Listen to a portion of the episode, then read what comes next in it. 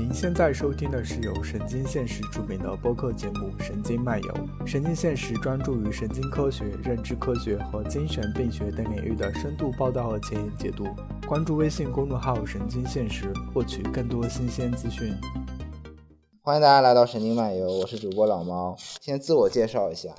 我是神经现实的志愿者，呃，大家可能在翻译或者审教上看到过我，呃，然后我是研究记忆的计算神经科学博士生。今天来到这次 podcast 有三位嘉宾，第一位是呃上海纽约大学大四的本科生 Brad 吴桐，还有一个是复旦哲院的杨银竹。还有第三位是，就既是复旦校又在上纽读神经科学博士的呃牛。我们今天主题是关于意识的哲学研究。先请嘉宾自我介绍。嗯，Fred。大家好，我是吴桐 Fred，我现在是上海纽约大学的呃大四学生。我主修的专业其实并不是哲学，是一个叫 Interactive Media Arts 啊。翻译成中文叫互动媒体艺术啊，就是我个人因为很喜欢，比如说做一些电影啊、音乐啊，但是我们学校没这专业，所以我就选择了这个互动媒体艺术。我在里面主要可能会偏向于做一些电子音乐啊，或者是呃，比如说那个游戏啊这样的一些东西。另外，我辅修的才是就是我们辅修严格来说是叫综合人文专业。嗯，我是可能对，呃，哲学和那个叫 cinema studies，就是电影研究，啊，影视研究这一块比较有关系啊，所以也报了很多这方面的课。呃，我叫杨英竹，我在复旦的时候是在哲学学院科学哲学和逻辑系，然后我现在在纽约大学学心理。啊，大家好，我是李刘俊李李牛。我在复旦的时候读的是本科生物学，现在在上海纽约大学读神经科学的博士，现在是三年级。啊，我现在做的主要研究的方向是呃动物的运动，呃运动计划 （motor planning），但是对各种方向的呃 neuroscience 和 philosophy 都还蛮感兴趣的，所以今天很高兴和大家来聊天。对你，牛之前在我们上野的哲学社还做过一次，嗯，pre，就是第三人称的视角，就是从自然科学角度怎么看待意识。呃，最近也在读一些有关于神经科学家讨论意识的书。OK，那我们就开场，就是呃，这次那个讨论呢，基本上是我们在微信群里面自发的形成了一个大致的纲要，然后我们先从一个开场开始，抛出个问题。现在我们知道，生活中用到了很多这种所谓的人工智能助手，比如说像 Siri 啊，或者 Google Assistant 啊，微软小冰啊，还有呃我们国内的这些小爱同学、小度同学这些。但是它是否有我们所说的智能，或者说有没有我们说的意识？嗯，我们怎么定义这些智能和意识？它和我们的这些。对自我的这种感觉和自我的觉知有关系吗？嗯，我们先从 Fred 开始，看看他有什么想法。啊，对，在西方哲学里面呢，呃，我们在大的这个学科下面是分为很多小 discipline 小的这些学科。那么今天呢，我们主要就围绕这个心灵哲学 （philosophy of mind） 进行展开。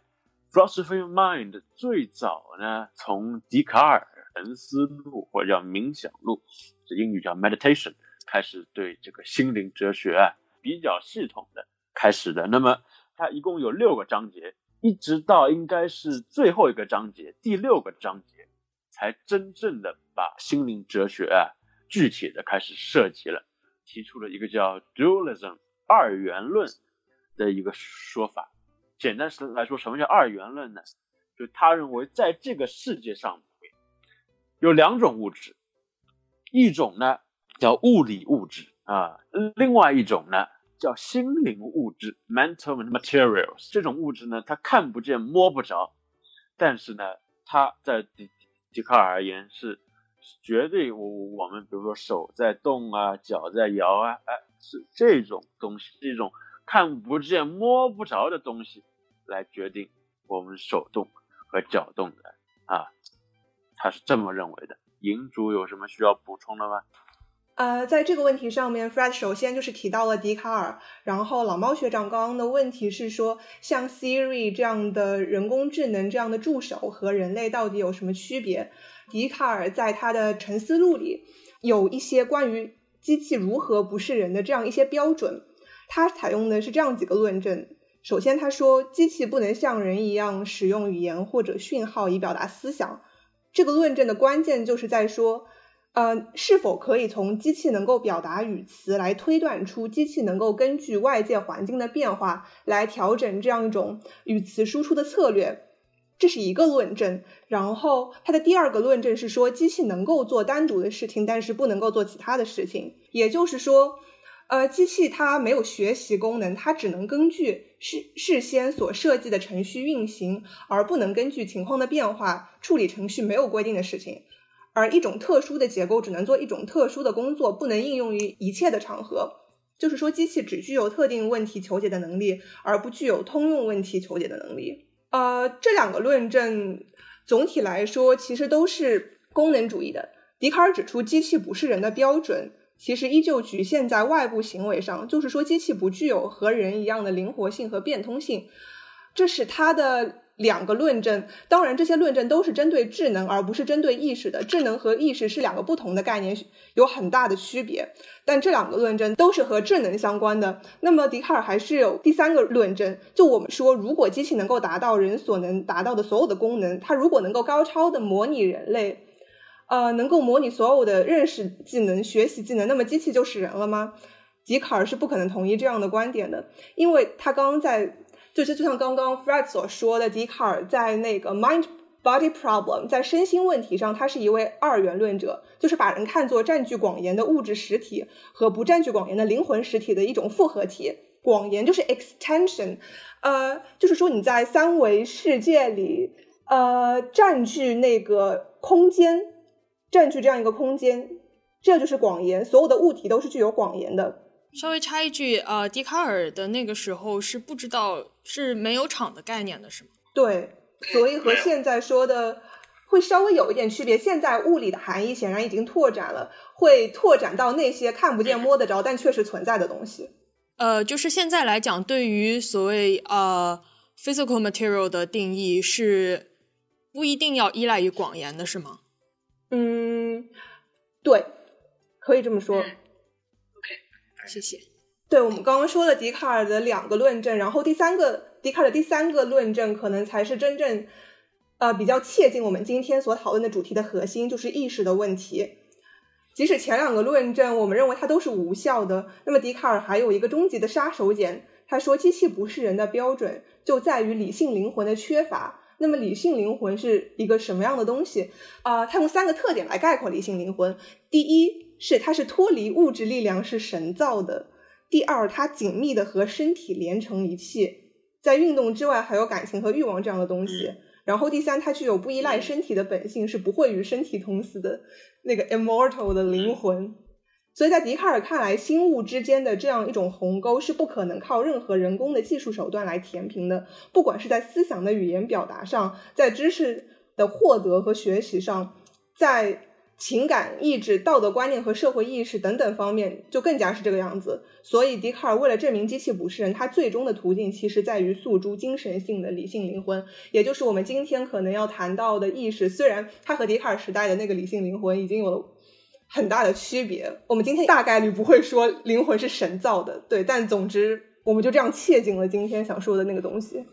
就是刚才呃，银主讲到理性灵魂的缺乏，然后什么是理性灵魂，讲了三点。呃，我有点不太记得原文了，但是听上去第一点和第三点都是为了提出理性灵魂而提出它，就是没有一个东西去推出它，听上去似乎是一个或者说是循环，或者说是类似于公理的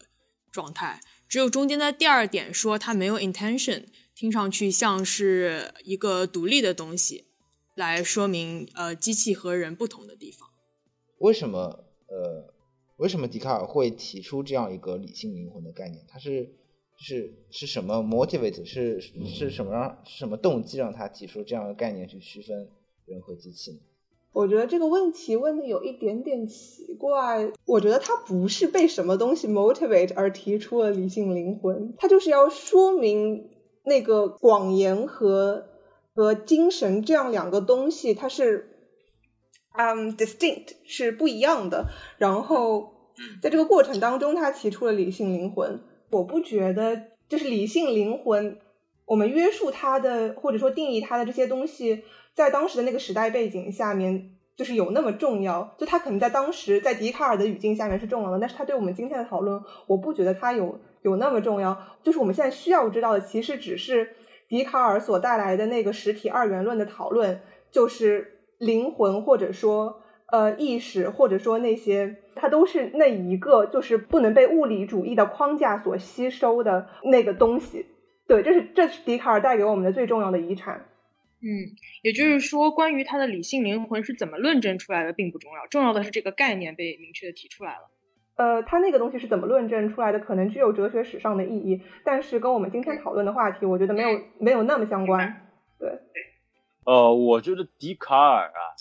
他写这本书啊是有动机的。你看他的副标题，他他他的他的这个这个标题叫《沉思录》，但他还有个副标题，我们把它整个翻译定一个名字，就是我在沉思中证明了上帝的存在和灵魂不死。他其实是想做这么两件事。当然，我认为对上帝存在做的最好的证明了，个人更喜欢托马斯阿奎纳斯的人。我有几个问题想问问老猫，老猫，老猫，你觉得灵魂存在吗？或者换一句话说，你相信就是平时我们高中啊那个政治哲学啊，或者用大学这个马克思主义的唯物论、无神论，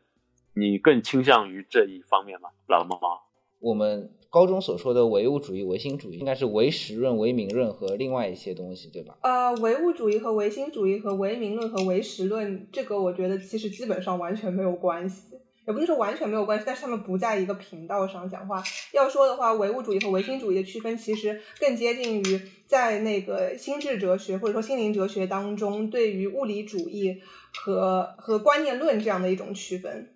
呃，我想谈论的是，呃，关于你觉得灵魂存在吗这样的问题的时候，我作为一个搞 neuroscience 的人，可能最本能的想法不是说我作为人类的代表我会怎么认为，而是把它扩展到人类怎么认为上去，就是它会它会类似于有点变成一个实证的问题，就是带点实证色彩的问题。但当然，可能我们现在讲的时候还是。用这种思辨的方式来讲，没有去做实验，因为既然我们是在考虑，呃，是人们怎么样想这个问题，那么我们就很容易的把人们当成一种动物，然后去分析他的行为，分析他什么时候会觉得他想要讲的这个东西，不管他是机器也好，是另外一个物种也好，他有没有智能，有没有灵魂？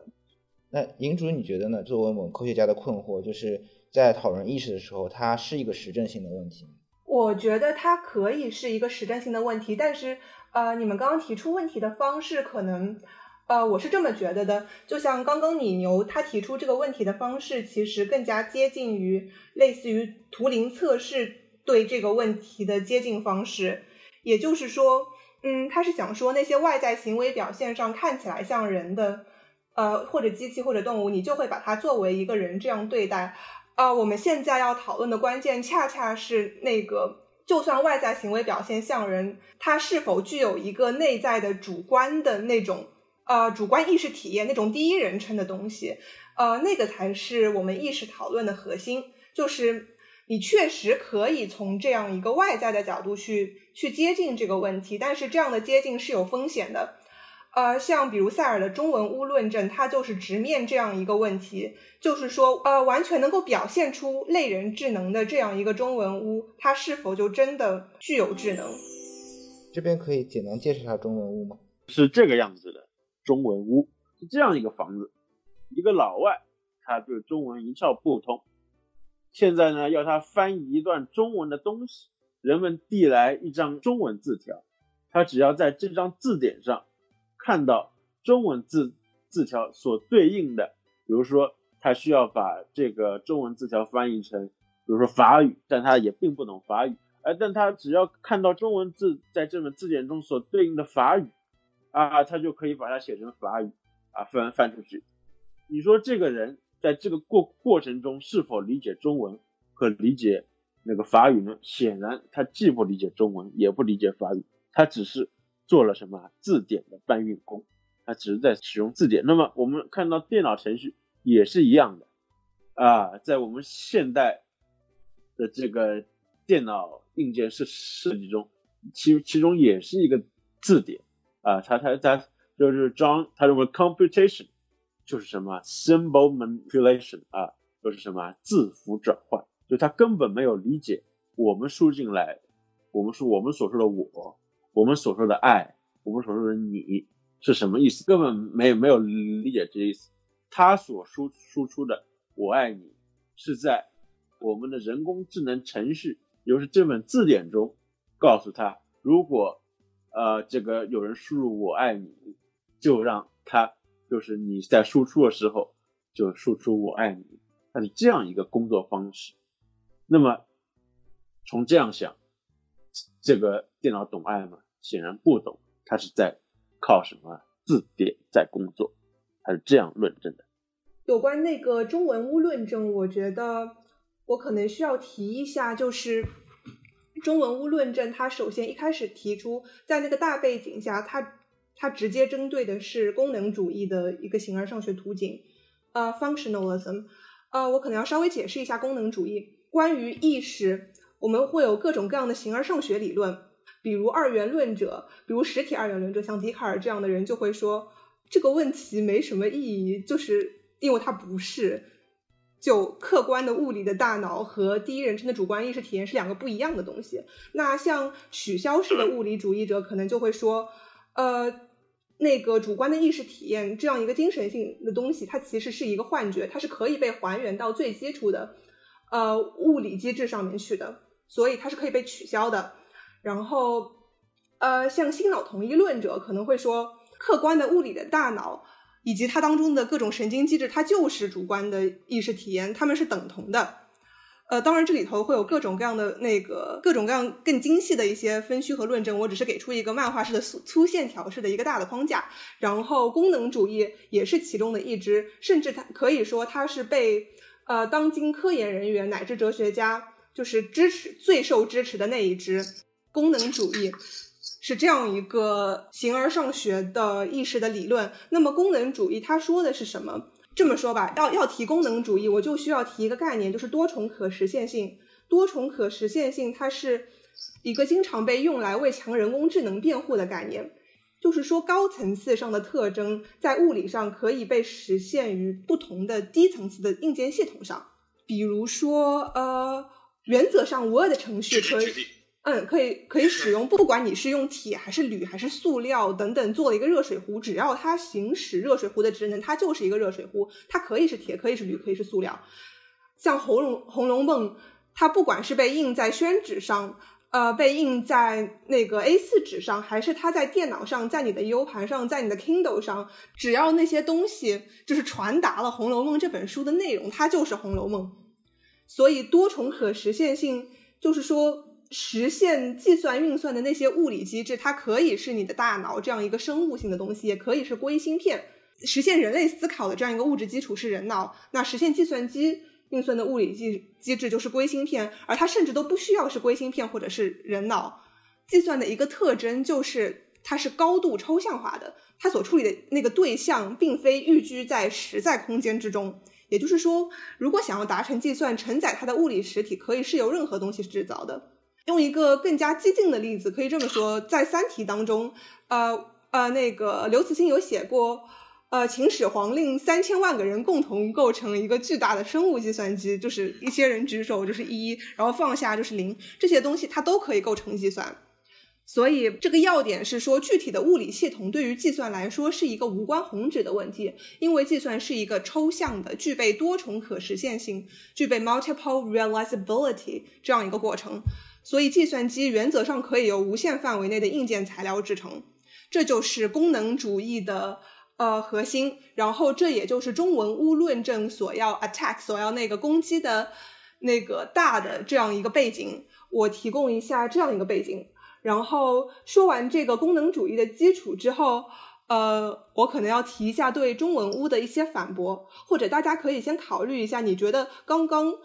呃 Fred 说的那个塞尔的中文乌论证，它是不是说服了你？你觉得它是不是一个可靠的论证？我来说一下，呃，依然是一个朴素的想法，就是呃，我会感觉到所有的思想实验都有一个问题，那就是这些思想实验本质上是做不了的，你很难想象它真正所说的那个图景是什么样的。比如说，在中文屋当中，你真的能够想象有一有一本字典能够让一个人产生流利到本国语言的使用者觉得。这是一个一个会说中文的人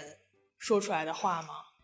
比如说像不知道听众熟不熟悉玛丽的黑白屋实验，就是说有一个科学家，他拥有一切关于呃脑的和心理学的知识，但是他从来没有见过彩色。那么当他第一次看见彩色的时候，他有没有得到真实的有没有得到真实的知识？但问题在于很难想象真正一个知道所有有关。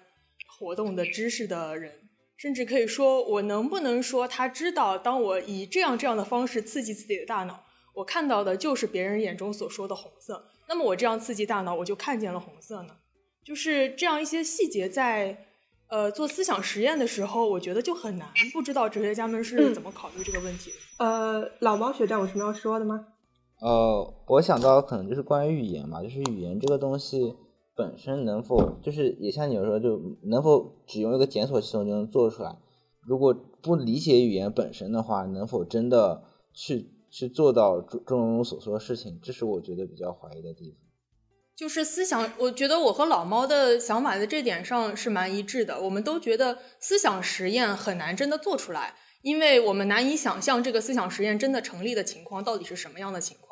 比如说。用一台机器非常，或者说用一本字典非常流利的去做翻译，这真的能做到吗？你给他词，他也许可以翻译，但是如果你让他成句，他肯定是要对，就是如果是一个人坐在那里，他应该是要对语法有理解的。如果是一台机器的话，它应该也是要。只要那本字典中，这是有要求的，就是说这本字典不不仅能翻译词，也能翻译句子。那语境呢？我们语言中隐含一些意思，如果没有在语言本身文字上表达出来，它怎么体现出来呢？中文屋是一个比喻，大家千万不要忘了，中文屋本身和语言没太大关系，它是要证明，就是我刚刚说的，你们知道还记得，就是没有任何一台电脑可以通过图灵测试。不，我能先补一句吗？就是。中文呃，中文屋他想说的应该不是说没有机器能够通过图灵测试，他想说的应该是，就算你通过，你看起来好像通过了图灵测试，你还是不具有智能，应该是这样，对，这样，嗯，嗯，那就是说在中文在翻译的这个任务当中可以通过图灵测试，但是呃，感觉好像翻译本身也和图灵测试不一样，因为翻译的任务还是比正常的对话要窄的，不不不。这个翻译它是做一个类比，做一个类比，就是就是我刚刚还是说的，computation is symbol manipulation，就是计算只是什么改变符号，他根本不懂什么这些符号的含义。所谓的符号转换的符号是对于我们来说的，但是这些符号对于机器是什么？我觉得这是一个蛮大的问题，因为当我们在讨论。这个机器有没有呃有没有意识的时候，我们是把它当成一个第三人称的东西来讨论的。然后我们看到的它的 input 和 output 也都是相对于我们的就是认知空间当中的东西来讲是怎呃是把什么样的我们认知的东西去映射到他们的符号上去。但是对于这个机器来说，这些符号对于他们是什么？然后它内部对于符号的这个 computation 对于机器来说是不是？一种意识，可能我们现在还没有讨论到这个问题。就是对于电脑来说的零和一，是我们看到电脑，或者说我们知道电脑当中它有电或者没有电，我不知道是不是有电或者没有电，但是总之是零和一，呃，在我们的符号当中是这样说的。同样的，我们可以说另外一个神经元它是在发放或者是不在发放，这实际上有什么区别呢？对于另外一个人的神经元来说，它在发放不发不再发放和电脑里是零和一是一样的，但是我们可以说另外一个人是有意识的，但我们可以同样的说电脑是有意识的。对，其实你牛的刚刚说的这个论证，它这个历程就是一个典型的功能主义历程。他所说的所有的论证，基本上都是功能主义给出的论证。我我非常 biased，作为一个 neuroscientist，所以很愿意听你们讲。呃，我可以稍微来那个说一下吗？大概做一个简短的总结吧。就是刚才那个你牛和老猫他们的立场实际上都是非常明确的，呃，物理主义阵营的立场。呃，我认为他们的批评、他们的反驳，其实上是很有道理的，也是有 force 的。呃，这样一个他们的反驳主要是基于说。呃，思想实验这样一个手段，它的不可靠性，因为不同的人对思想实验会有不同的直觉。像 Fred 可能就是他他会非常承认中文屋实验这个思想实验的 force，然后你牛和老猫就会觉得，哎，这个思想实验根本做不出来，它是一个不可靠的思想实验。然后它其实是对于中文屋的。对中文屋论证反驳的当中的很重要的一支，然后可以简短介绍一下对于中文屋论证大概都有哪些反驳。呃，你们听着听着就会觉得，哎，我说不定你们会觉得跟我想的是一样的。然后 第一个就是一个主要的对于中文屋论证的反驳是所谓的系统论证。他们是这样说，因为他们觉得中文屋和计算机的类比。这样一种类比是有问题的，因为房间中的人的类比对象应该是电脑的 CPU，而计算机的类比对象是整个房间。所以，尽管这个房间里的人，我们可以说他是不懂中文的，呃，或者说不能理解，呃。在使用的那个规则手册上的语言，但是这个人不过是更大的系统的一部分，而这个房间，而这个系统是由房间规则手册，然后房间中的这个人等等共同构成的一个更大的系统。所以虽然房间中的人不懂中文，但是你怎么就知道整个房间懂不懂呢？呃，他们会说，系统论证的支持者会说整个房间是懂中文的。然后，然后塞尔对这个系统论证是有一个再反驳的，他说不，整个房间也不懂。假如房间当中的人记住了整个房间当中的规则书或者程序或者数据库，并且走出了这个房间，那么这个人还是不懂中文。对于这些符号的 manipulation 是一回事，而对于这些符号的意义的理解又是另一回事。这是塞尔对系统论证的再反驳，就是支持他原有的中文无论证。那这边其实有几个问题，对，就是可能是米牛和老猫会觉得符合你们直觉的一些想法，说。刚才说的就是当这个人走出房间是什么意思？哦，就是呃，塞尔会说，呃，假如房间当中的人把整个房间，相当于把整个房间的内容都装到了他的脑子里，就他全都记得，机械的记忆，就是那种死记硬背背出了这些东西，然后他走出了这个房间，相当于他的脑子就是那个中文物。嗯，对，他把整个字典背出来了。对他把整个字典背出来，对，就是这个样子。然后这边有几个问题，第一个问题就是你会问，假如这个房间中的人真的能够做到这件事情，那么他确实真的不懂中文吗？就有些人的直觉可能就跟塞尔产生分歧了，他们会说，如果这个房间当中的人真的能把它全都背出来，他其实已经是一个懂中文的人了，你不能说他不懂中文，这就是直觉的差异。第二个问题是说。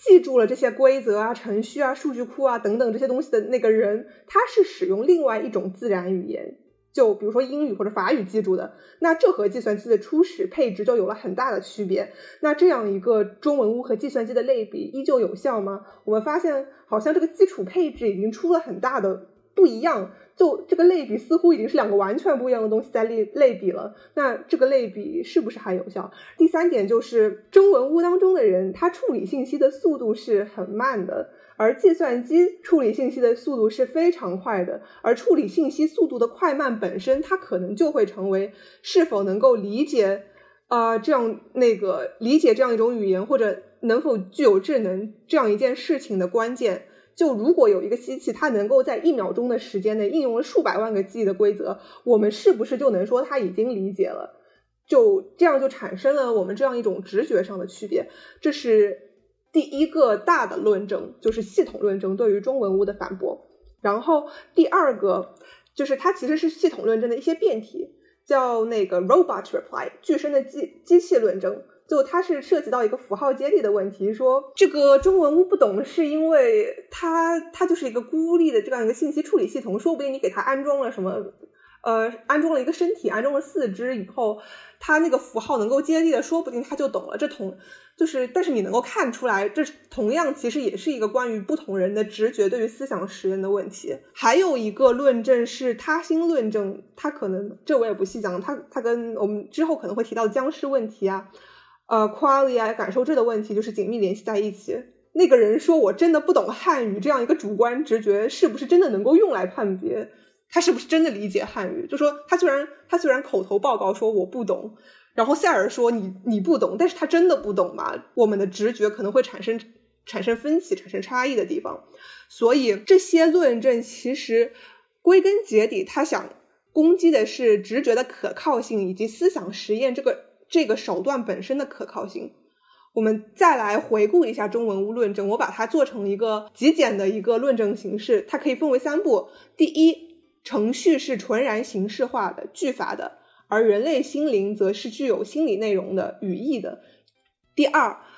句法本身它既不足以产生语义，它也不构成语义，所以说这种语义关系是无法仅仅通过任何一台计算机来获取的，这是它的第二个前提。然后由这两个前提，中文物论证最后说的是，所以运行计算机程序既不构成，也不足以产生人类心灵，所以呃，计算机不可能具有真正的心灵，所以那个强人工智能是无法实现的，是这样一个极简的中文物论证的形式。然后这个时候就有一些有趣的哲学家冒了出来，比如 Chalmers，他他搞了一个非常搞笑的类比版本，他说，第一，首先你们听好了，菜谱是纯然形式化的。菜谱是以句法的形式呈现的，而蛋糕这个东西它是松脆的。然后第二，句法本身既不构成，也不足以产生松脆性。所以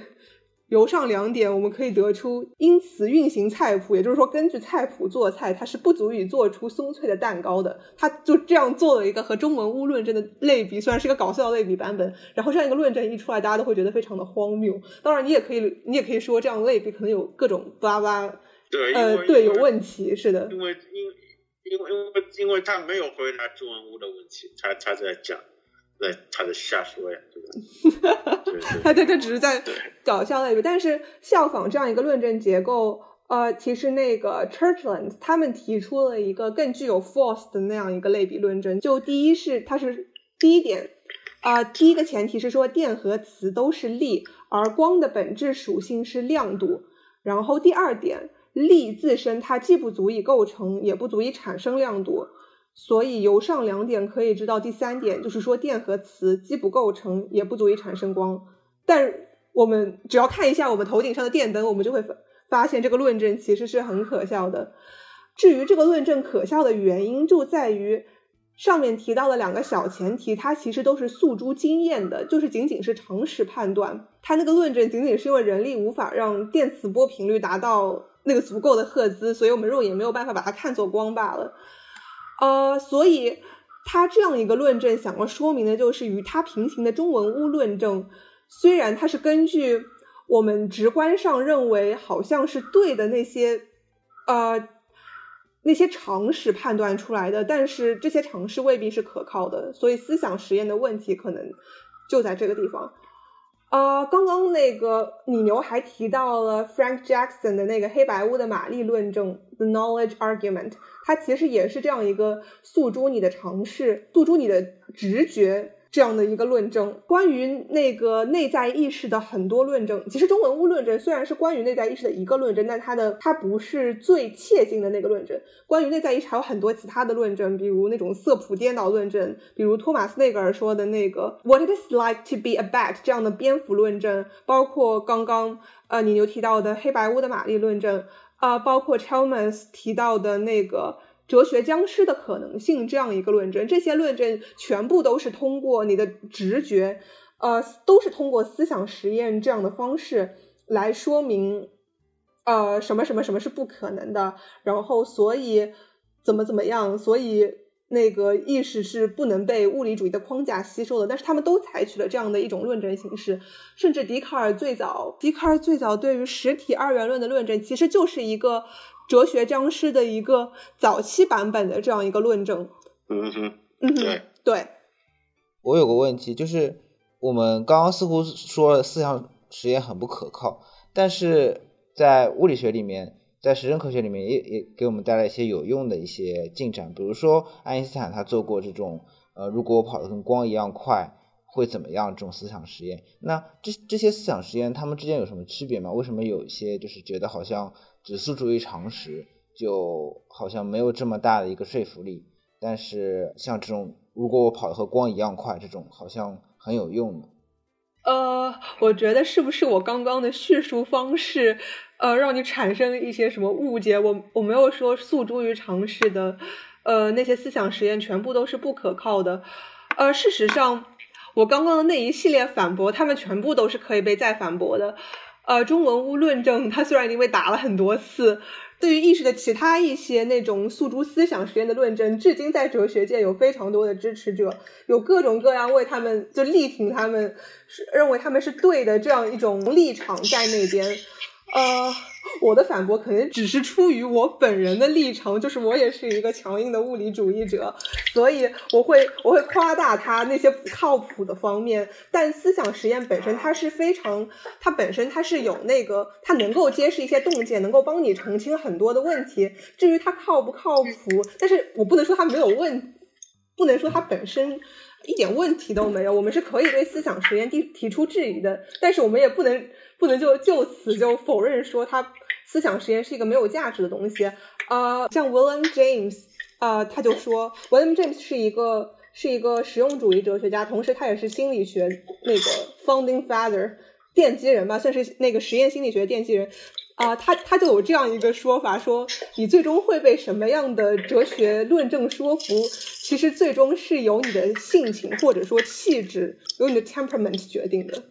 你最终会被什么样的东西说服，是由的原初立场决定的。嗯，我想再跟那个老猫说一下刚才说到的那个爱因斯坦的思想实验。在我看来，爱因斯坦的思想实验和我们这里做的思想实验是不一样的。因为爱因斯坦，呃，比如说当他在谈论你跑得和光一样快的时候会发生什么，这种思想实验实际上是在一个已经建立好了的公理和符号系统下做出来的。就是说，我们当我们已经承认了相对论的时候。如果我们发生了一件实际上做不到的事情，它会会变成怎样？这实际上只是对于呃一个问题的一种推演而已。但是我们现在说的思想实验，不同的人会从不同的角度去呃 approach 它，也就是呃我们可能不一定能说有没有人建立好这样的，或者说有没有人真的在用公理和符号的系统来谈论这样的思想实验。但他们如果有的话，一定是不同的，所以才会有不同的结果。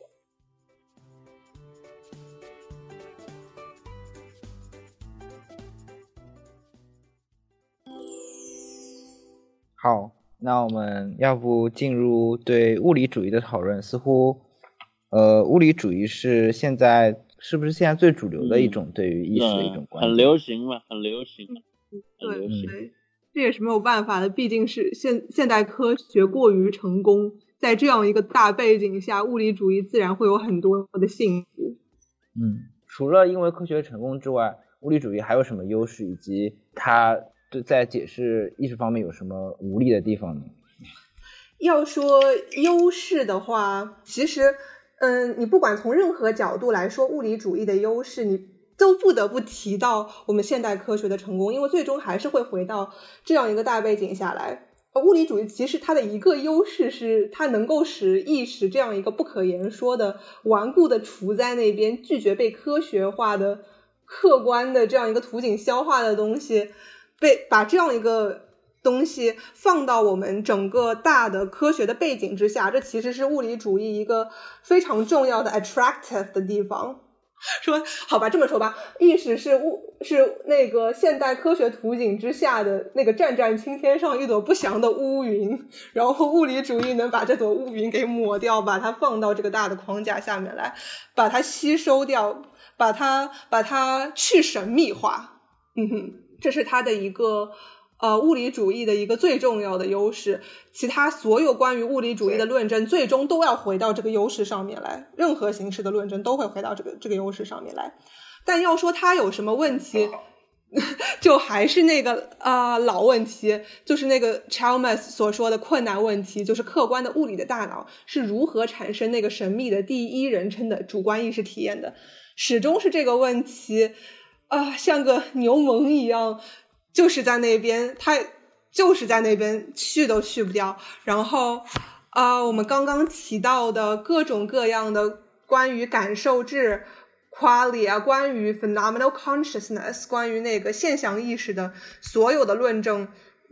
全都是对于物理主义的挑战或者说威胁。啊，我们刚刚提到了什么？我们刚刚提到了黑白屋的玛丽，然后是不是还没有提过哲学僵尸？Philosophical zombie 啊，对，就是 Chalmers 的那个僵尸的可能性，就 又是一个大家讨厌或者大家喜欢的思想实验。就呃，他是这么说的：我们可以设想这样一种呃这样一个东西，我们称它为 philosophical zombie，我们称它称它为僵尸。就它的外在表现跟人类一一毛一样，没有任何意义上的区别，你可以完全自如的跟它相处。呃，但是它是没有内在主观体验的，它没有那个东西。这样一种哲学僵尸，你认为它是不是可以想象的？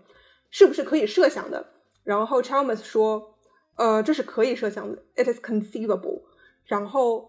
呃，然后第二点，他就要说，conceivability entails possibility，就是可设想性就蕴含了可能性。所以哲学僵尸是可能的，所以有可能存在这样一个和我们外在表现完全一样，但是却没有主观内在体验的这样一种物种。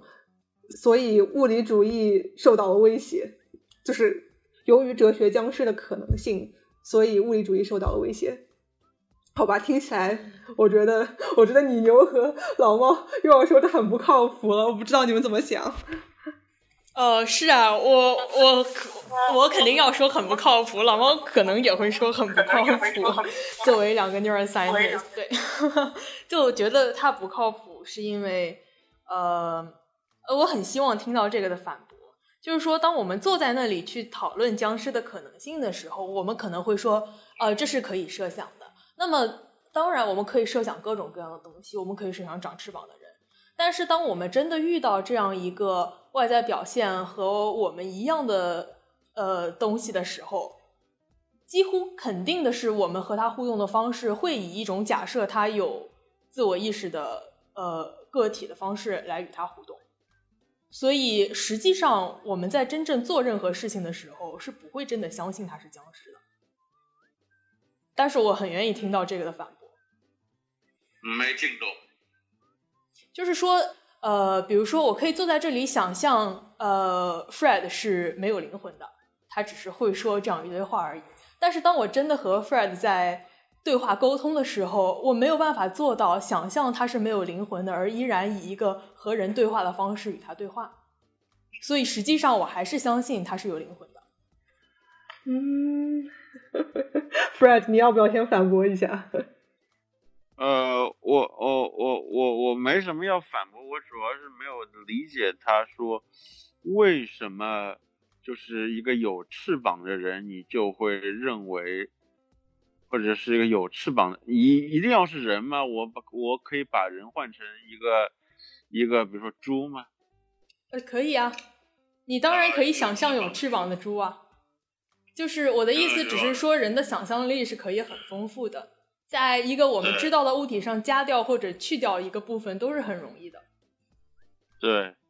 对，但是当我在日常与之互动，就是当我在想象一个僵尸的话，就是我我想象中的那个僵尸，我日常一定是不会呃期待他和我一样有自己的想法、有自己的意识。虽然他可能表现出来如此，但如果真真的是这样的话，我就没有办法把他，就是我就没有办法正常的。和他待在一起，和他交流，对对对对对。对。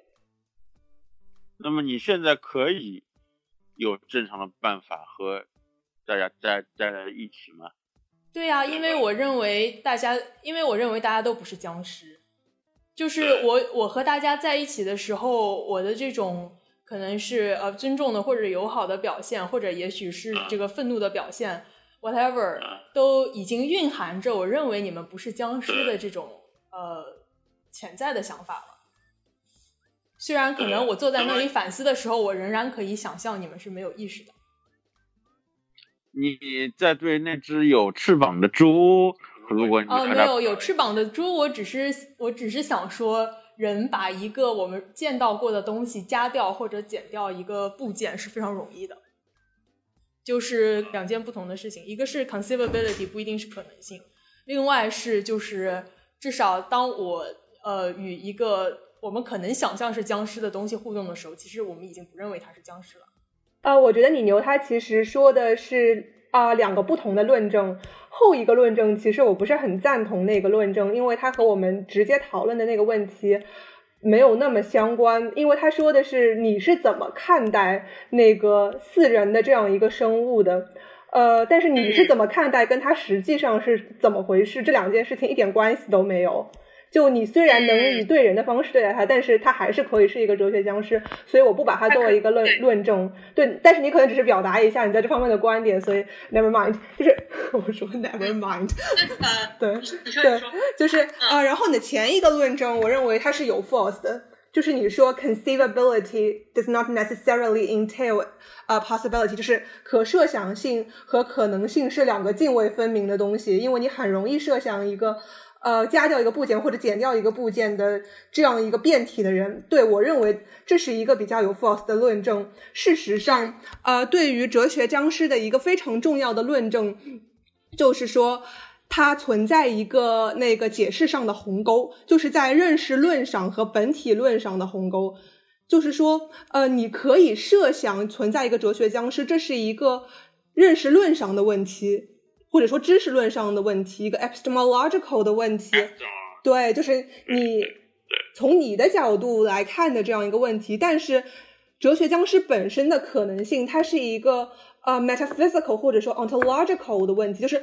呃，关乎他在这个世界上的 nature，关乎他在这个世界上本身的地位，所以你怎么看和他实际上怎么样，这是两个完全不同的事情。你怎么可以从你能想象这件事情来推出它就是可能的呢？这这里是存在这样一个鸿沟的。我认为你牛刚刚的那个论证，它其实捕捉到了这一点，对，所以它是一个很有 false 的论证。嗯，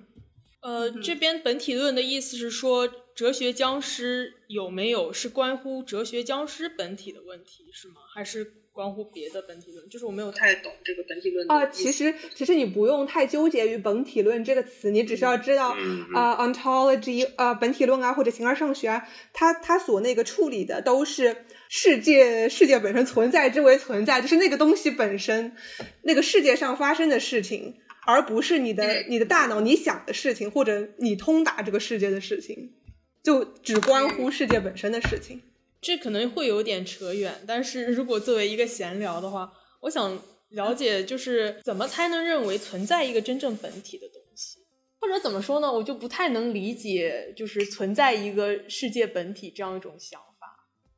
因为所有的东西都会经由我们的意识。对啊，你说的很有道理啊，所以这是这就是为什么 十七世纪迪尔笛卡尔带动了认识论转向啊，因为本体论。呃，本体论本身它是很难通达的，你只能通过认识论通达。然后这就是为什么二十世纪的时候又出现了语言哲学转向，因为你要认识世界，你都要通过语言。这又是为什么现在又出现了心灵哲学转向，因为你要使用语言，你必须要有一个心灵。这就是一步一步往后推，人类终于意识到了我们是多么的无能，我们什么都不知道。但是哲学教师仍然是一个本体论的问题。哲学教师这个问题仍然是一个本体论的问题的话，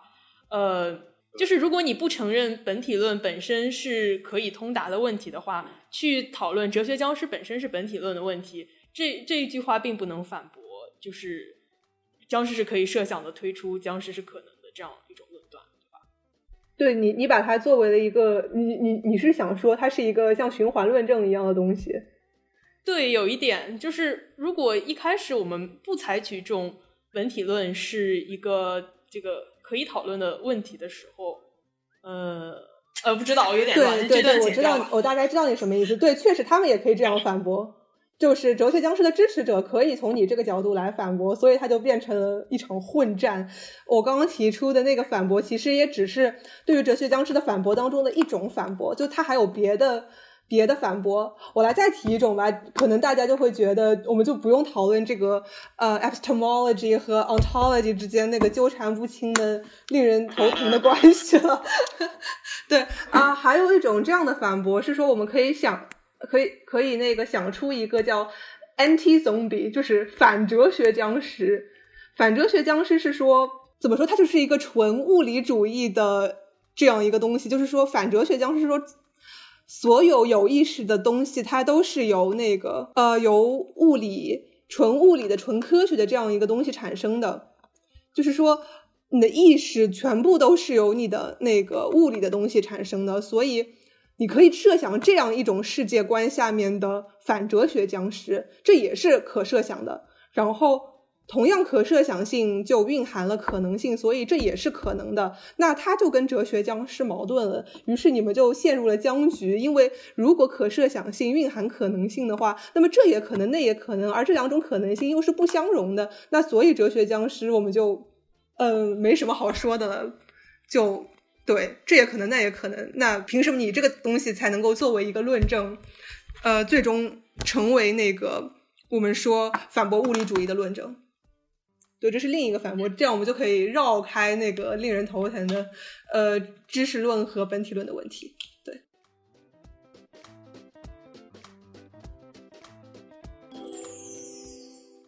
可能会有点扯远，所以我想把这个东西剪掉，因为。真的，我们哲学到了二十世纪之后啊，就是出来了一个叫维特根斯坦的，叫英语叫 Wittgenstein 的这个，啊，他是一个德国人啊，所以我不不不好意思，我这个德语发音估计也不太准，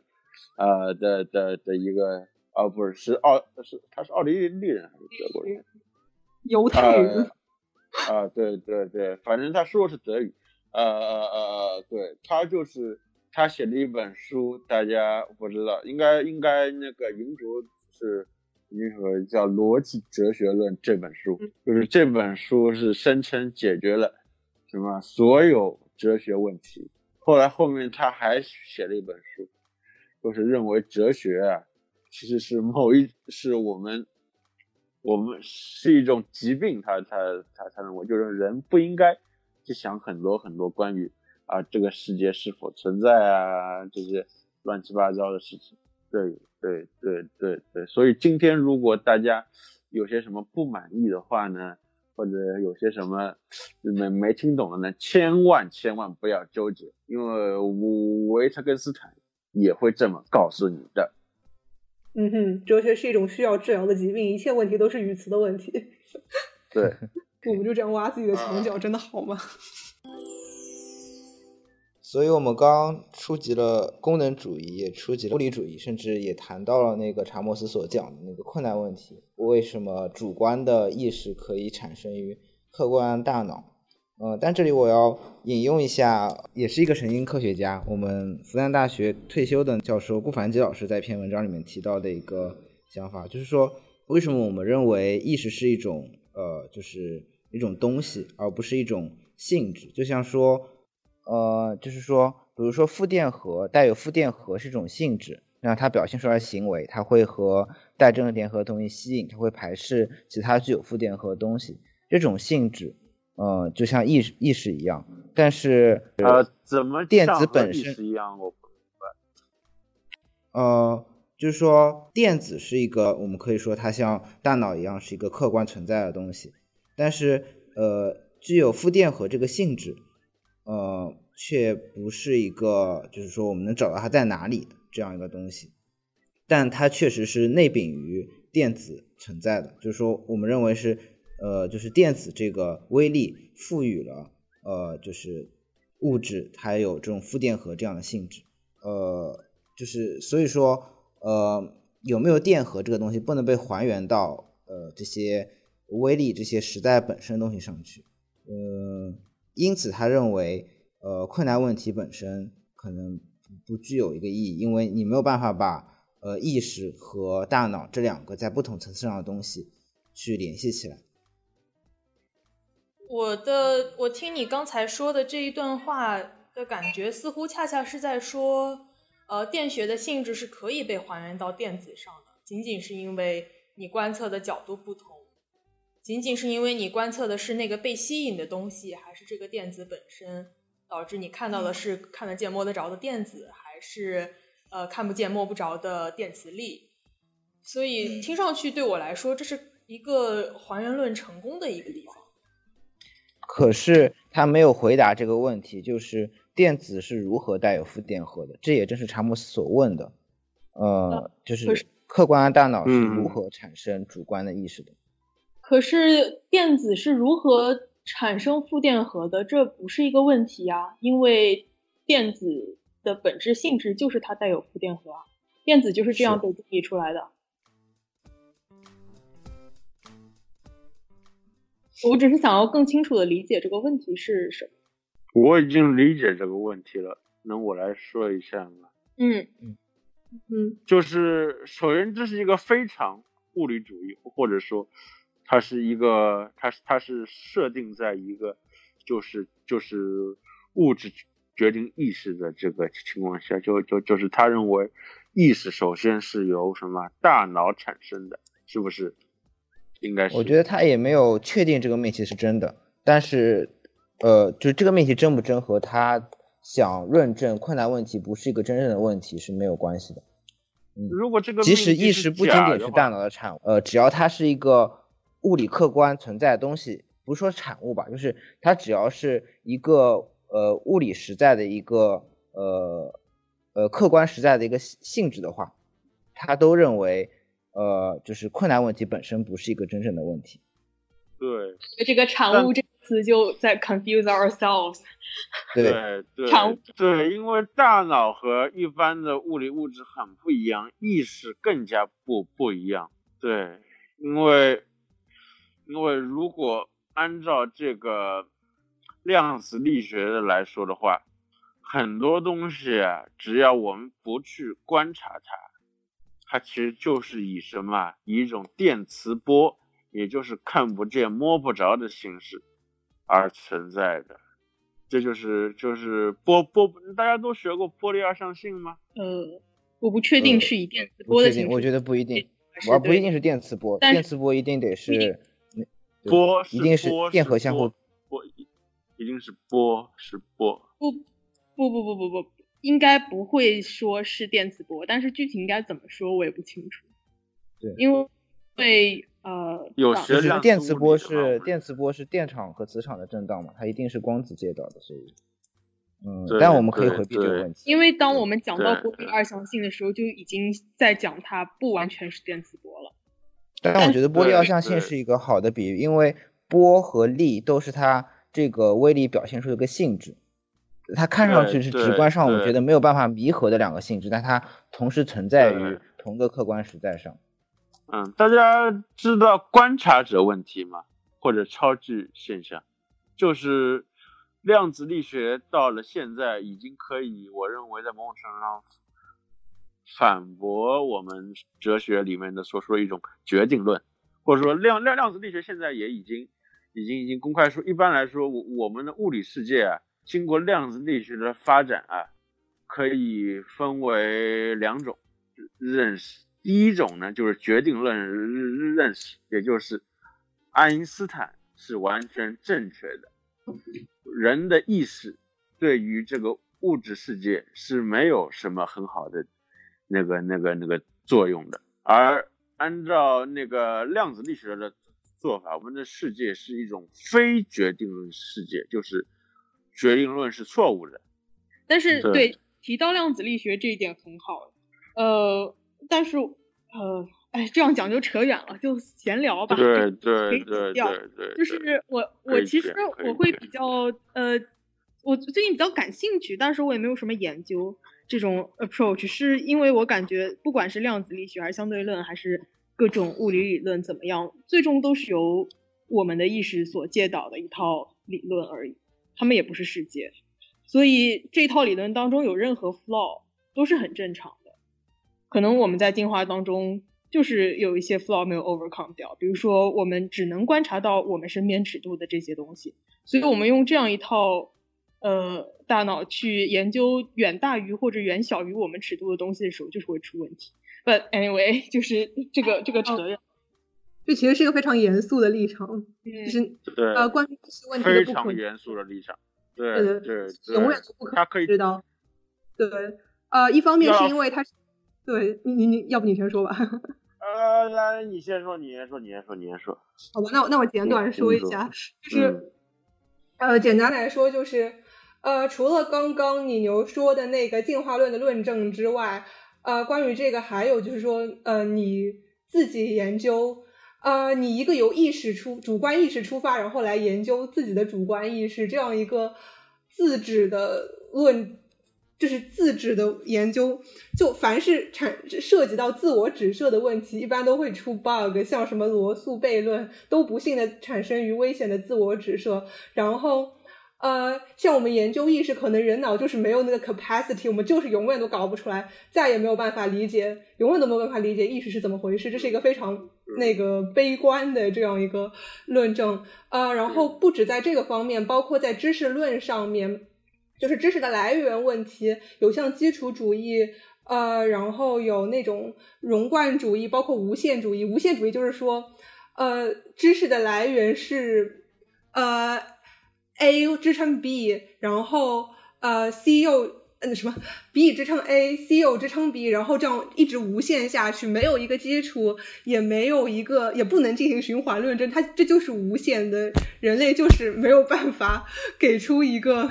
给出一个那个确定的东西。呃，可以把它归类为维那个维特根斯坦说的，就是不不可言说的东东西吗？你你要说的话，其实也可以，就是对 不可说的，应该保持沉默。我个人 对我，我觉得我也应该保持沉默。啊？怎么突然就保持沉默下去了？这是不可言说的问题了。我们突然讨论到不可言说的问题，什么人类的局限性的问题，有限的、异朽的、渺小的人类，我们什么都不能知道。天呐，我讨厌这个立场。顺便说。但是我们还是用 intention 去这个去讨论的。但我们就是想知道，虽然不能知道，好悲伤，这段剪掉吧。为什么观众能讨论出来呢？难道讨论过程？这段剪掉吧，太悲伤。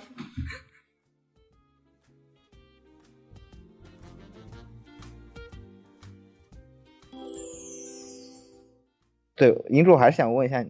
就是那个问题，就是像像顾凡杰老师他就是说。就是觉得意识这种性质不可以被还原到，呃，不可以被还还原到另一个层次的客观世界上，就像问电子如何产生负电荷一样，不是一个呃正常的问题。像这样是站在哪哪样一种立场上？他这个问题提的有点奇怪，actually，我觉得是吗？对，因为我们都是科学家，可能我们提出来的问题在你们哲学家眼里都比较奇怪。哦，不是，完全不是。我的意思是，他那个他这个问题提出的方式有一点点，呃，有一点点看不清楚他的立场在哪里。因为他说他是，呃，他是觉得困难问题这个问题没有意义。呃，但是但他的立场其实跟 Chalmers 还挺像的，就是就是那种，呃，对，就是 Chalmers 提的这个问题，但 Chalmers 并不是说我们要从一个物理物理主义的一个呃还原论式的角度来回答他。Chalmers 自己是一个二元论者，笑死我了。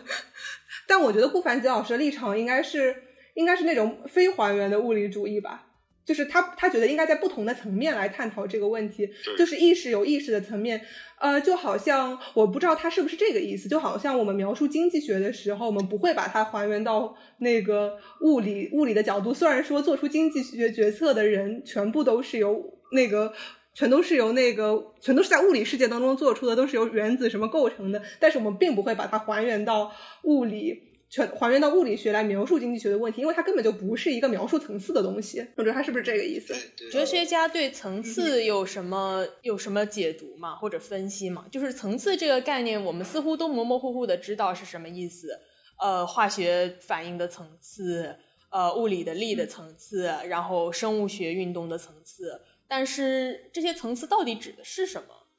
我觉得这个概念还不是很清楚，哲学家会对这个有探讨吗？其实差不多，我觉得就是一个意思。但是，呃，哲学家使用层次的时候，基本都是在一个实用主义或者说工具主义的语境下来说的，就是它只是为了描述一个东西的方便来使用它，并不是说，呃，层次有什么本体论地位。我怎么又讲到本体论了？大家又要讨厌我了，天呐，并没有那个在在世界上，就是它并没有一个本，我怎么避免本体论来讲这个东西？好吧，它就没事没事。那说明绕不开就必须得用。对，但是层次这个概念如果讲不清楚，我觉得会有一个蛮严重的问题，就是当我们说这两个东西不在一个层次上，所以我们不能回答的时候，如果这个层次实际上并不是阶梯状的，就并不是我们所比喻的那种阶梯状的，而可能是一个模糊的界限或者怎么样，呃，现在我还不能很好的想象这个状态。那么我们在说这两个东西不在一个层次上的时候，这种说法就有问题，就感觉像是刻意在回避回答一样。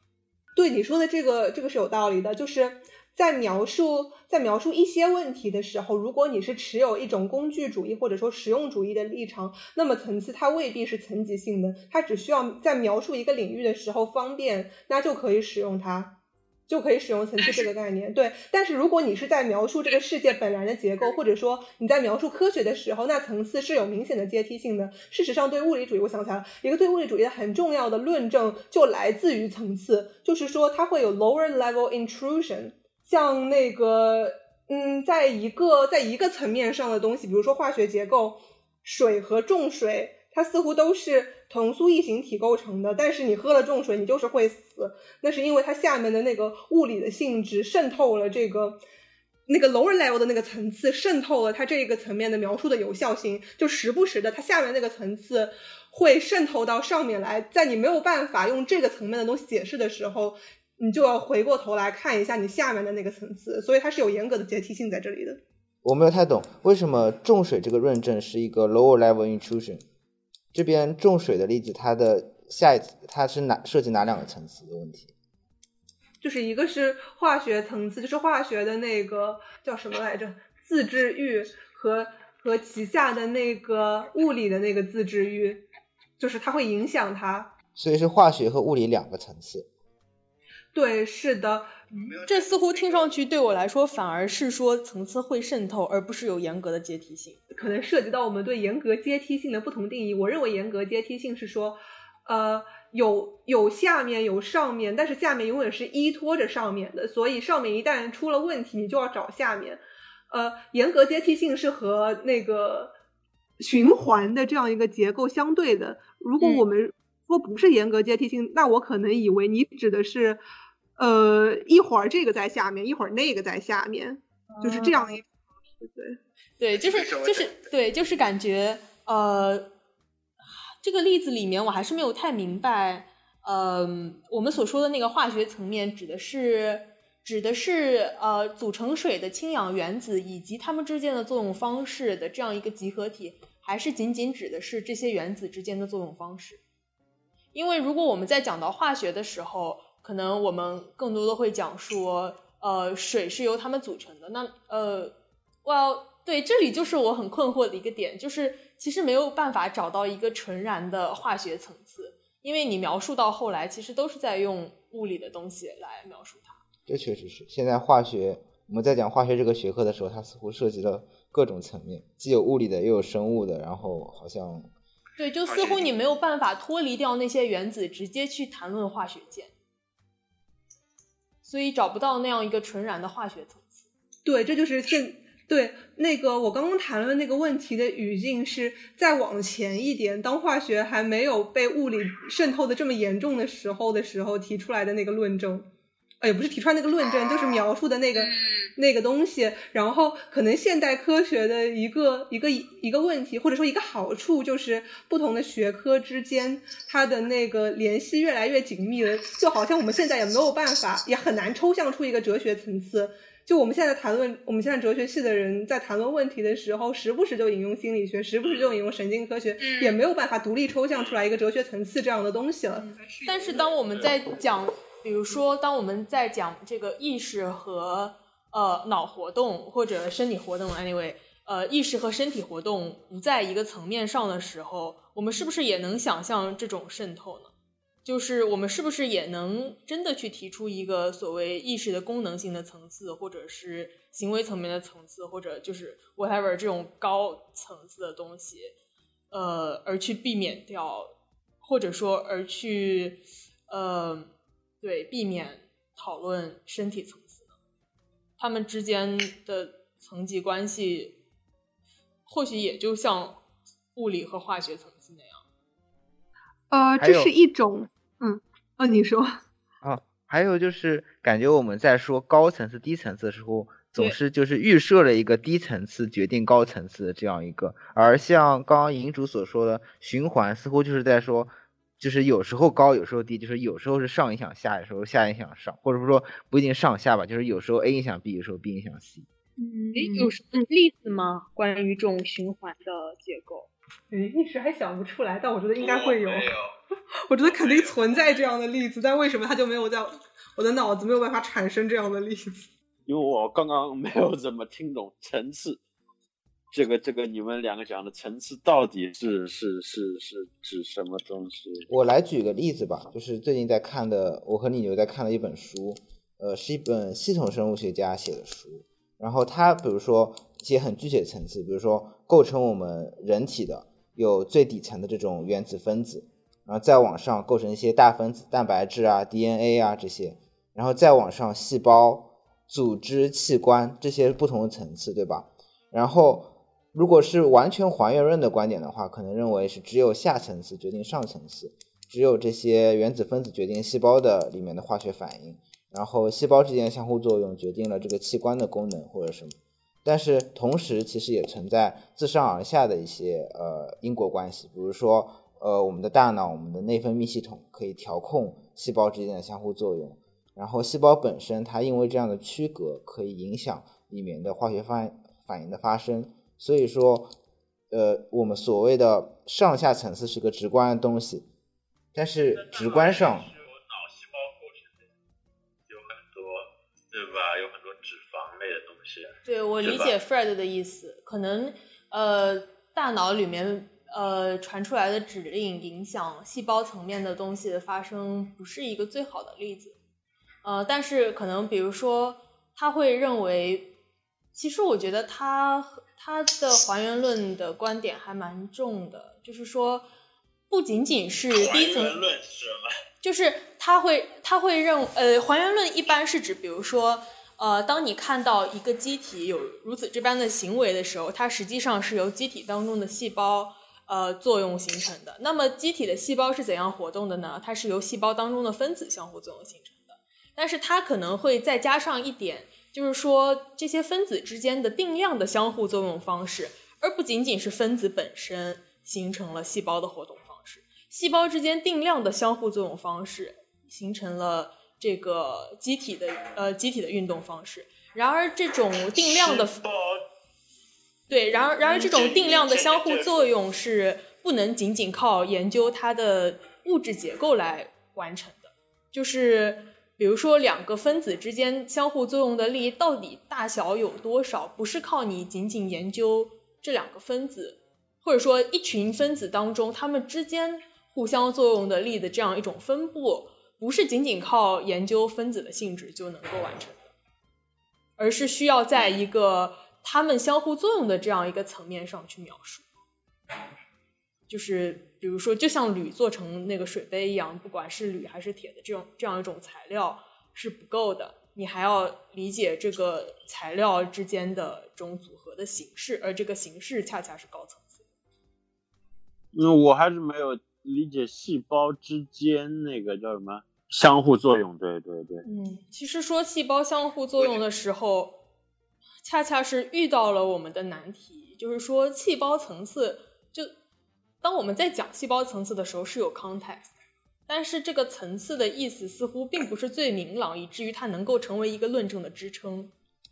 我觉得你牛刚说层次和我说的层次还其实，呃，就是我们说的具体的那那两个层次还不是同一个东西。像我说的是一个特别具体的，就是你说器官啊、细胞啊或者什么，你是一个。就是有一个脑子里面有个印象的，而而你又说的是这种相互作用，似乎不同的层次都是不同的一种抽象的方式。太抽象了，有点。哎，这个我我不太确定。呃，你牛说的是不是一种更偏向于那种抽象层次的东西？就是打一个不太合适的比方，就像就像那个马尔的视觉三阶段说的那个什么计算层次、物理实现层次和当中的那个什么 algorithm 层次的，就是那样一种意义上的层次。呃，是的，就是他们不一定要对应到实体，但是是人的对一个事情看待的角度的这种层次，就是是看待的角度，但是我们用层次这个词来描述它，因此会我觉得会产生误解。但说起来，其实都是人类描述这个世界的角度。嗯，但是有一些会有一些层次，像老猫描述的层次，会 anchor 到这个具体的事物的这种 physical size 上。尽管你真的要分界，可能也比较武断，但是但是似乎至少听上去会比另外一种分层次的方式具体一点点。就涉及到人是怎么做 category 的，就是老毛说的，可能是一种更偏科学实在论意义上的层次，而不是那种只是作为描述工具，没有一个那个它所对应的实体的这样那种意义上的层次，是吧？似乎是的。虽然我不知道科学时代论是什么，但是听上去似乎符合我的印象。嗯，那就是对，就是所这这些层次，比如说像老猫可以呃讨论这些有物理对应的这种层次的划分方式，那我可能刚刚讨论的是仅仅是就是人的认识可以从不同的角度对同样的东西。呃，所以这种情况在我看来，就是所谓的层次，更像是这个分类，或者说，就人把一些东西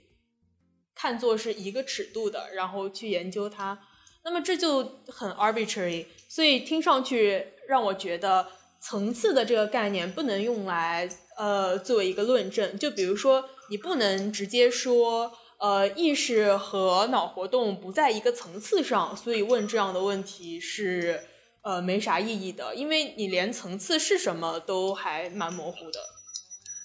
嗯，你牛的这个论证其实我觉得是挺有道理的。呃，就是刚刚你牛区分了两种不同意义上的层次，一种是科学实在论意义上的那种有。有有实体对应物的层次，一种是工具主义的，是我们人类用来那个描述这个世界，用来用一些呃用一些抽象的概念来捕捉这个世界的这种意义上的层次。然后，那我们在谈论意识和大脑的层次的时候，呃，到底是一种怎么样的层次？它的层次和描述那个物理性质的层次是不是能够平行？还是它们分属两种不同意味上的层次？如果混淆了这一点，那它就不能成为一个很好的类比。嗯，那我们算是回答了刚才顾凡吉老师提的这个问题吗？对，我觉得是。嗯，那我也挺赞同你牛的这个看法的。当然，他可以可以有回应这个问题的其他的可以让顾凡吉老师再回应一下，我非常感。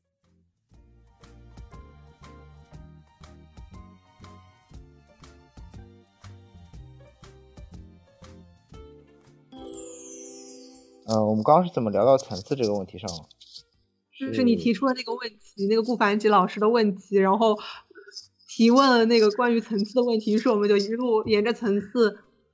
对，讲了一大通，然后最后我也没听懂。这样吧，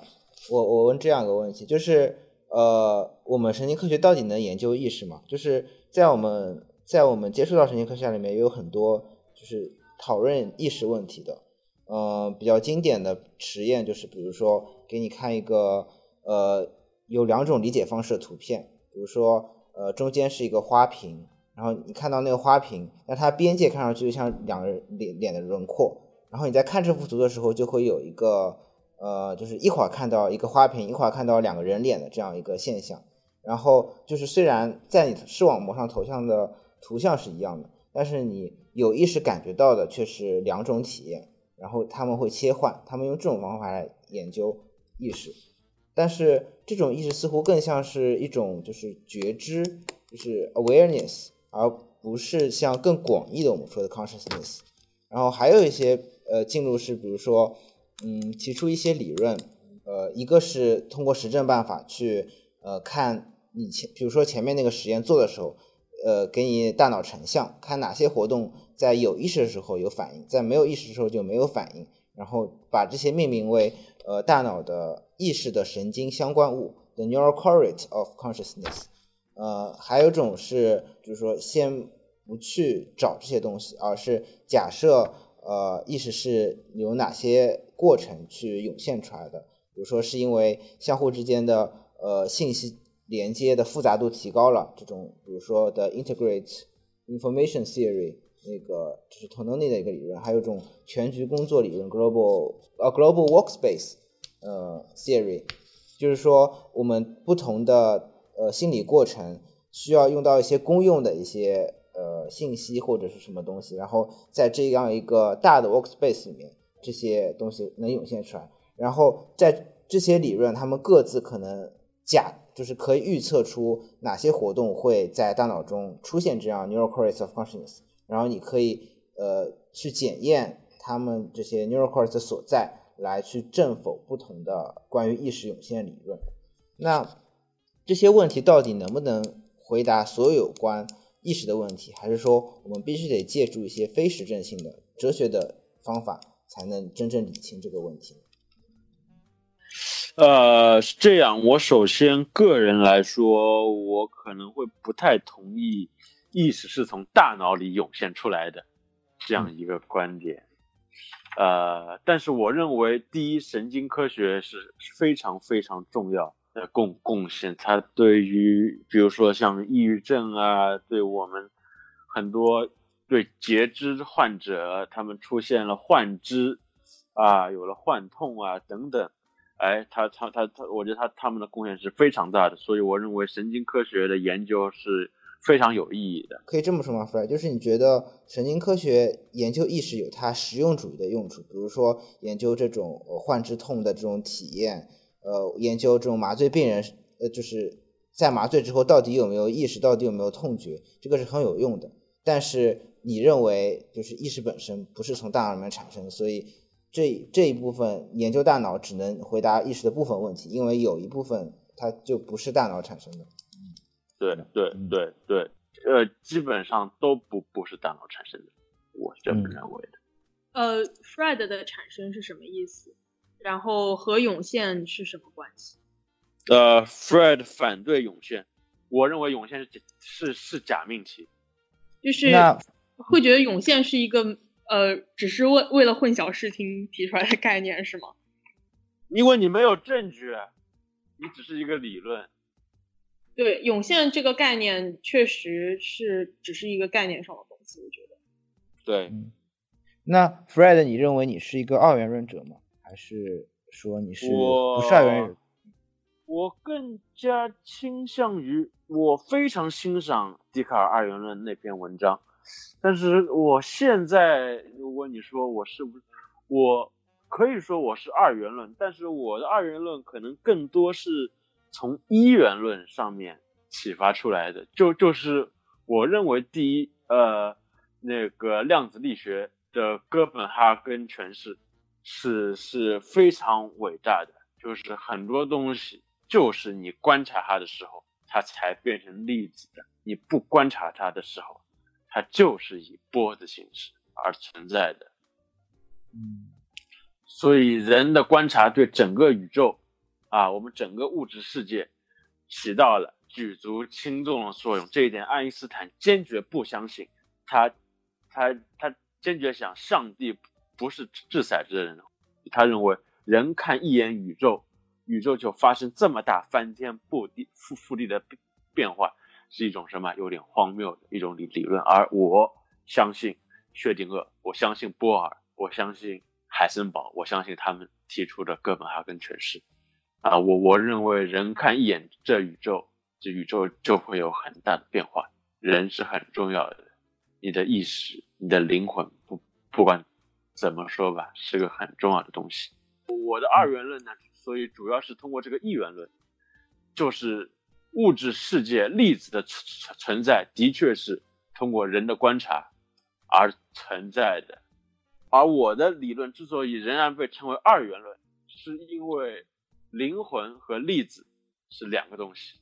灵魂并不是粒子，所以你的就是你就是对呃意识的，就是起源的这种看法的进入，更多的是来自量子学的启发。呃，但是你是呃，你觉得实证研究不不管，就是你觉得可能神经科学或心理学研究不能给我们呃，对我们理解意识带来启发，但是其他实证研究呃可以吗？还是说，比如说比比如说量子力学的研究，比如说量子力学的研究。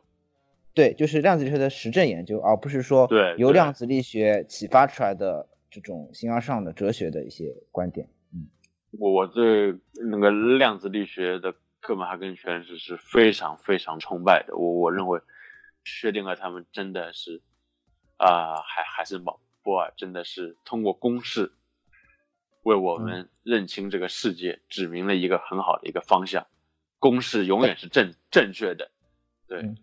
呃，但是量子力学也有其他不同的诠释，这些诠释可以被呃被实证所证明或证否吗？还是说只能到此为止了？我们只能选定一道到此为为止。我我这这这这方面我更相倾向于薛定谔只研究公式，不要太多的考虑公式对这个这个我们的世界能造成什么影响？我们的世界。呃，我我还是想回到维特根斯斯坦，你对你那些不知道的事情呢，你就保持沉沉默，不要去想太多。我能稍微补充一下吗？啊，就是啊，实际上要谈到那个量子力学的话，就是那个 Roger Penrose 彭罗斯他有他有一种观点，实际上是把量子力学和你的那个神经科学所结合的观点，他是说人脑当中有一种。能够产生量子相干性现象的一种生理机制，就是神经元内部的细胞骨架的微结构。然后他说，呃，这些结构有一些所谓的叫什么微管 （micro tube tube micro tubules，对，那那个交织，然后每一个微管都很可能是那个量子干涉现象发生的场所。所以，呃，按照他的那个想法。让神经科学研究和量子力学相结合，才是你解决那个解决意识问题的那个正道。当然，可能跟你的想法有点区别，我就补充一下，就是这样一个进我觉得差别还挺大的。嗯，对，微管现在现在那个实验证明到了多少阶段？还是这个微管是一种理论客观的实在，微管是一种客观的实在，就是所有细胞中都存在的结构。但是我觉得这跟 Fred 的想法差别还挺大的。就 Fred 是完全否定，呃，意识是就是一定要跟大脑这个器官是联系在一起的。银主，你觉得呢？就是呃，你肯定是站实证这一派的，你现在都在心理系 真的吗？你很懂我，对，嗯啊，其实我觉得这个东西其实，嗯，它有这么多的论证，你是很难，呃，从论证的角度来说明这些东西的。首先，每一个立场，各个立场都有一系列非常精细的、非常漂亮的论证。当然，你也可以反驳其中的一些。那其实我觉得，最终决定你认为啊哪一条路是对的，某种程度上可能还是 William James 说的那个性情或者说气质所决定的。呃，你会，你最终会被哪些论证说服？你会被哪些证据看到？心理学当中不是有一个叫呃 confirmation bias，就是确证偏差的东西，就是你只会被那些你本来就相信的东西说服，而那些你的性情本身不是由那些倾向吧，不一定是必定。对，有那有那个倾向。心理学，disposition。对，心理学我还是比较喜欢弗洛伊德的那个 heroes。那我们产生了分歧。不要扯，不要扯。对对，笑死。嗯，然后呃，我目前的关于意识的立场，可以说更加偏向于一种呃，单说形而上学立场的话，更加偏向于一种功能主义的，就是大家现在都比较支持的那种立场。一方面可能也是我被当代当代科学的强悍所震慑到了，导致我产生这样一种立场。呃，对，这是一方面，另一方面，我也对多重可实现性的论证感到非常契合我的性情，所以我会更加倾向于这样一种立场。呃，然后在这种立场之上，既然我秉持了这种立场，那在接下来下一步可能就是，嗯，讨论一些更加具体的一些意识理论，那种 neuroscientific 或者 neurobiological 的理论，乃至 computational 的那些理论。呃，也就是说，怎么说？我们要如何才算解释了意识？意识它本身是一个非常难以言说的那种，拒绝被物理图景消化的那样一个东西。那可能对我们一些持本身就持有。呃，强物理主义立场的人来说，一种合理的解释是把它，呃，把把它把意识做一个去神秘化的过程，不管是还原到生物结构也好，神经过程也好，物理机制也好，功能关系也好，乃至计算组织结构也好，你把它还原到任何一个这种东西之上，它某种程度上就可以算是被解释了。就所以。呃，可能在我看来，神经科学的解释是一个比较合理的一个，呃，把意识 map 到那个，把它映射到一个那个它产生的那个产生它的这样一个神经机制的这样一个这样一个过程上面，呃，然后心理学可能就是对我来说是一个稍微比神经科学层次稍微在。上层抽象一点层次，我们又要谈到层次了，我的天呐，对，就是这样，对，哎呀，总是总是绕不开这一些令人头疼的术语，对，可能对我来说，这种才是那个对意识的一个比较合理的还原层次，然后这样才算是对意识的比较好的解释，这这是一个让我比较那个满意的这样一个解释。呃，至于具体的那种理论，包括像 Global Neuronal Workspace Theory，然后包括像那种呃其他的 Higher Order Theory of Consciousness 这种 theory，呃，我目前还没有一个非常非常确定的说哪一个理论是呃对的，或者说最好的，因为这边又涉及到一个很麻烦的问题，就是所谓的科学哲学当中的。呃，under determination 的问题就是非充分决定性，就是一个现象放在那边，它总有无限多的理论可以来解释它。然后，呃，我们要如何确定哪个是最好的理论，就要看，呃，这很麻烦。呃，对，一般来说，我们有这样几个方法，比如说通过素因推理，或者说通过呃 inference to the best explanation。就是最佳解释推断，我们会选出那些，呃，比如说最简单的、最呃形而上学上面最简单的，用最少的理论实体去解释的，能够获得最多的深广度的理论，或者说呃 the most 呃 the least ad hoc 就是最少特殊性的理论。就这种，我们会用这种标准来筛选，但这种标准是不是符合那个实在的，是不是符合形而上学的，这又是另一个问题，所以它是一个非常麻烦的问题。呃，至于到底最后应该选出怎样一种最合适的理论，目前对我来说就是悬而未决，可能需要更多的经验证据来决定。呃，今天可能本来的计划是会讲一些和这个有关的部分，但是现在的时间肯定是来不及了，所以就大概不会提它。啊，然后呃，对，就是关于这些不同的理论，你总是有办法去为你所站的那个立场来辩护。如果如果我讲了，但是我没有讲，如果我讲了今天那个实验，你就会发现，你总是有各种各样的方法，比如说增加特摄性，或者说，或者或者避开各种各样的对你的反驳，或者增加一些其他的特设条件，增加理论实体，增加各种定律。来来为你所站的那个理论进行辩护，这都是那个科学当中非常常见的做法。所以，所以波普尔的正伪正伪，我提到波普尔的，就是对，可能大家都觉得科学界的人都会觉得波普尔的呃波普尔的那个正伪学说是比较靠谱的理论，但是在哲学界他已经千疮百孔，总之就是很很难证伪或者证实一个理论，对。这都是非常麻烦的问题，可能需要更多的经验证据，它才能够呃汇合，最终选出一个解释力最强的那个理论。但那个理论未必就是符合经验实在的。就刚刚 Fred 的那个想法，其实它也是一个非常强的非科学实在论的观点，就是公式不一定要对应一个实在或者一个什么样的东西，他只需要在他的自己的范围内做好他自己能干的事情就行了。其他的时候我们只要保持沉默就好了。对，大概是这样一个想法。不是我的，是薛定谔的，薛定谔。行吧，对，但是你你支持他这样一个观点，就对，就反正你是个薛定谔主义者或者 whatever，对。对我大概是这样的一个想法。对我永远是一个怀疑论者，对对新的经验证据持开放的态度。一个怀疑论者是永远不会说我相信什么的，因为我永远是可错的，可以被新的证据所推翻或者说呃修改修补的。对。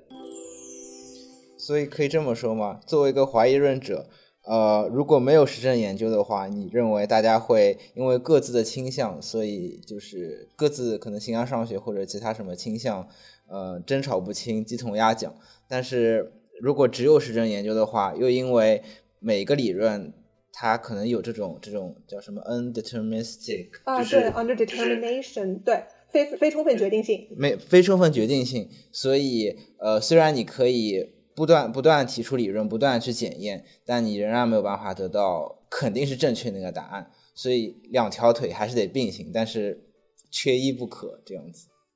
对，呃，也也可以这么说。对我还挺喜欢你这个说法的，虽然我一开始不是这么想的。Nice，对。呃，你牛呢？哦，银珠刚才讲到的那堆科学、科学哲学的东西，如果有时间。继续展开将非常的好，我觉得。那我们再开一期吧。然后，对啊，这这段剪掉啊。然后，呃，对，呃，我的大体的立场应该和银竹是差不多的。然后，我觉得在我们又碰到了一个衔尾蛇的问题，那就是当我们在讲什么样是好的，呃。怎什么样是一套决定好的科学理论的方法的时候，我们又不可避免的可以去从人的行为倾向当中实证的回答这个问题。也就是说，人们认为什么样的理论是好理论，这其实是一个实证问题。那对我们又显尾了，但是呃啊，这个这个这个东西比较乱，这个东西先不说了吧。然后呃，我认为呃去说。意识从这个身体活动，或者说更强硬一点说大脑活动，虽然我们都认为这其实不只是大脑活动，是就整个身体或者身体环境也好的，总之是这样一些物质活动当中涌现出来。我觉得说这句话是有意义的。呃，虽然涌现这个词是一个很模糊的词，它似乎是在说，当我们在讨论两个层次上的事情的时候，当我们不知道该怎么样映射，我们就用涌现这个词。但是，当我们发现两个层次的事情上有很高的相关性的时候，我们这些喜欢偷懒的生物总是倾向于尽量简化我们的认知，所以，呃，去认为这两个东西有关联，然后认为一个可以解释另一个也好，或者说这两个东西呃可以被映射到同一套系统上也好。呃，我觉得这是一个有用的自然的倾向，并且是被我们下意识的采纳的，所以呃，我我是愿意一种顺从我的这种呃本能去采取呃有些可以还原的东西，我们就去还原它的这种这种想法。我再补充一点，就是是受启发于上次李刘做那个 pre，李刘做那个 pre，呃。就是我是站在一个我觉得我自认为的功能主义的立场，甚至一个实用主义的立场。我觉得研究意识为什么要研究它的起源，研究它是如何产生的，可能更重要的是我们想想去呃实现它，或者是甚至是造出一些我们认为有有这些有用性质的一些机器，嗯，然后把这些经验不仅能就是偶然的造出，而且能把这种经验推广出去。带给我们有用的教训。那这样的话，从我们呃，就是比如说，不仅研究神经科学，可能研究进化论、研究动物起源、研究为什么我们要有神经系统，它是怎么根据和世界的互动产生的这一点上，就是去做实证研究，可能本身就能，就是就像神经科学启发人工智能一样，能够它或许也能启发呃哲学对于呃意识。的这种这个本体论的这个问题的解答。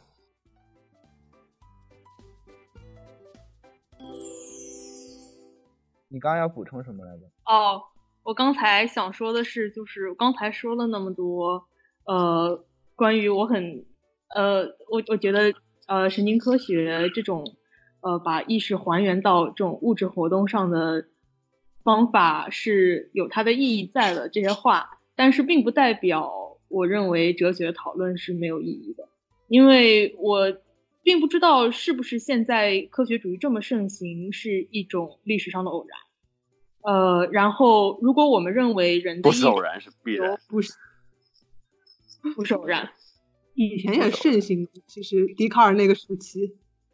不是偶然，但就是总之来讲，就是人的思维活动可以有非常多种可能性。然后我们如果仅仅是选取其中一种大家目前都能接受的方式去接近所有的问题的话，应该是有所偏颇的。